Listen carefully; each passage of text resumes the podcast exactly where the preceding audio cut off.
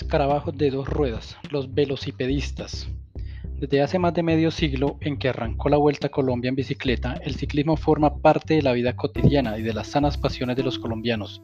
Sin embargo, esta pasión germinó y comenzó a desarrollarse un siglo atrás. Los velocipedistas.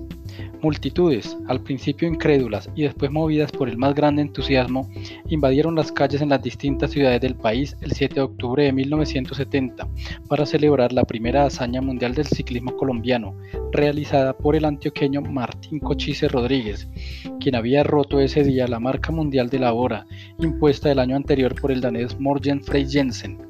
Nadie esperaba que nuestro pedalista lograra tal proeza, y por lo mismo la sorpresa fue dos veces mayor el ciclismo nacional se había universalizado. Al año siguiente, Cochise ejecutó una segunda hazaña al obtener en Varese, Italia, el Campeonato Mundial de Ciclismo Aficionado en la especialidad de 4.000 metros persecución individual. En 1980, el santanderiano Alfonso Flores refrendó la calidad de nuestros ciclistas, ganándose nada más y nada menos que el exigente Tour del Avenir en Francia, nunca antes conquistado por ningún ciclista no europeo. Hay que recordar que los primeros pedalazos se dieron en Colombia a comienzos de la última década del siglo XIX y que entonces no se denominó escarabajos a los ciclistas, sino velocipedistas, pues velocípedo se llamaba la bicicleta debido a que el aparato podía ser de tres o de dos ruedas y el que se montaba en él lo impulsaba por medio de pedales. Los primeros velocípedos que llegaron a Bogotá provocaron más fastidio que intenciones deportivas. En abril de 1894, un diario de la capital informa que un velocipedista bastante chambón se metió por un embaldosado, asustó a señoras respetables y recibió varios coscorrones de sus indignados maridos, que es de lamentar no hayan sido más fuertes, comenta el periódico. Otro diario, dos días luego, hace un comentario más favorable, con gusto hemos visto circular por la ciudad varios velocipedistas. Este género de sport está en Europa, está hoy en Europa en grande auge. Los velocipedistas tienen círculos, sociedades, periódicos, escuelas, velódromos y no sé cuántas cosas más. Es uno de los ejercicios más provechosos y más elegantes. En los climas fríos sobre todo, el velocípedo es muy saludable. Deberíamos se generalizara su uso entre nosotros. En los diciembre sería grato ver a nuestros jóvenes pasear en los lugares de verano en velocípedo, en vez de hallarlos tras los mostradores de las cantinas. Ganó el comentario positivo y el 22 de julio del mismo año hubo por primera vez carreras de velocípedos en Bogotá con premios al vencedor. En diciembre de 1897, carreras de se anunció que los ciclistas estaban de plácemes por la construcción en la capital no de uno, sino de dos velódromos, uno en la Plaza de los Mártires y otro en la Quinta de la Magdalena, junto a la pista para carreras de caballos y al Grom del Polo Club. La fiebre del ciclismo. Los velódromos se inauguraron a mediados de 1898 con una asistencia de público impresionante que obligó a programar carreras todos los sábados y domingos e incluso a adaptar como pista ciclística la del hipódromo de la Gran Sabana. En febrero de 1899, más de 600 bicicletas cruzaban Bogotá en todas las direcciones y ni siquiera el invierno pudo bajar la fiebre del ciclismo que se apoderó de los bogotanos. Mientras tanto, en el día de Bogotá, el 6 de agosto, hubo cinco carreras en el velódromo de la Magdalena y se ofreció para el ganador como premio la primera bicicleta de carreras marca Cleveland llegada al país. La, temporada de carreras de 1899 del Tour de France terminó el 20 de agosto con una batalla de flores y la participación de elegantes señoras ciclistas que demostraron una asombrosa capacidad de pedaleo.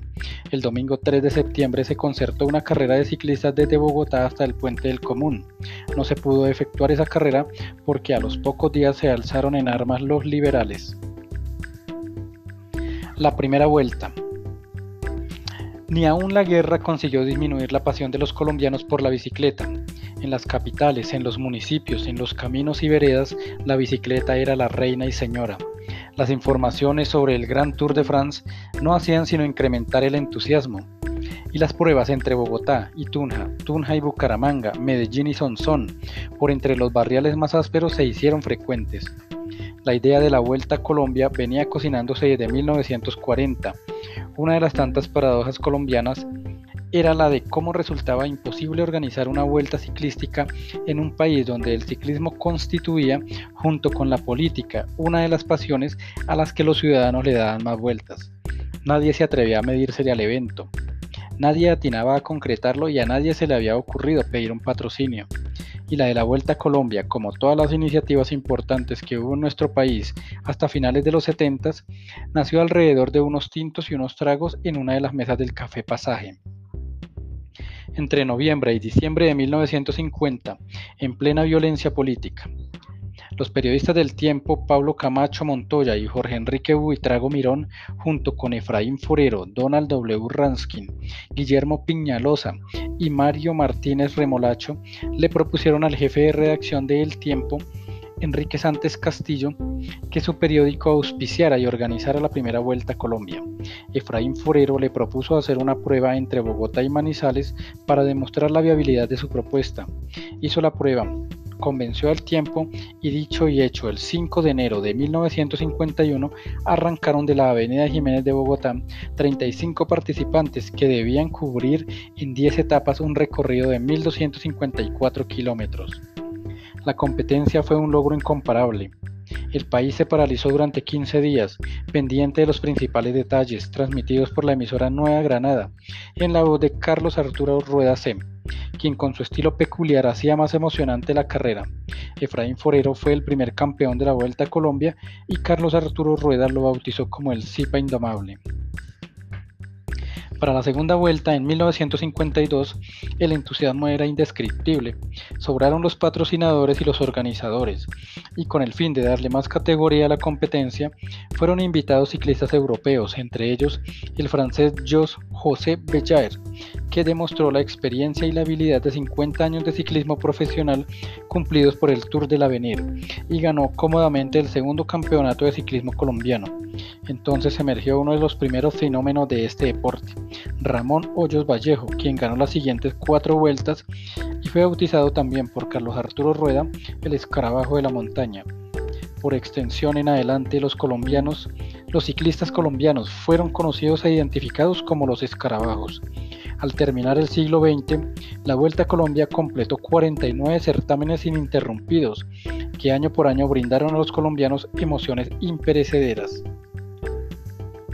Bueno, este reportaje histórico lo, tomé de la revista Credencial Historia, que pertenece al periódico El Tiempo aquí en Bogotá.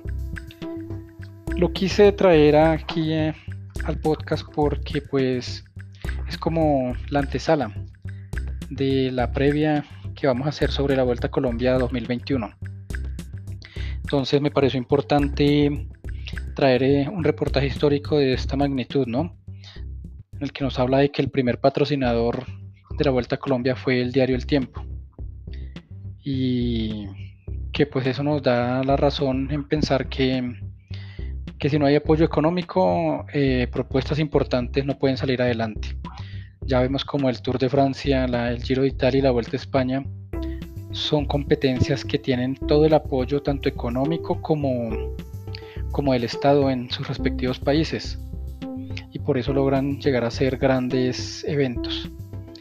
Colombia teniendo el mejor ciclismo de Latinoamérica, yo creo que aún le falta por, por tener una intención más de apoyo o un apoyo más fuerte, tanto en lo estatal como en lo económico. Entonces, espero que este, este reportaje histórico sea como la antesala de lo que vamos a hacer este año con la Vuelta a Colombia 2021.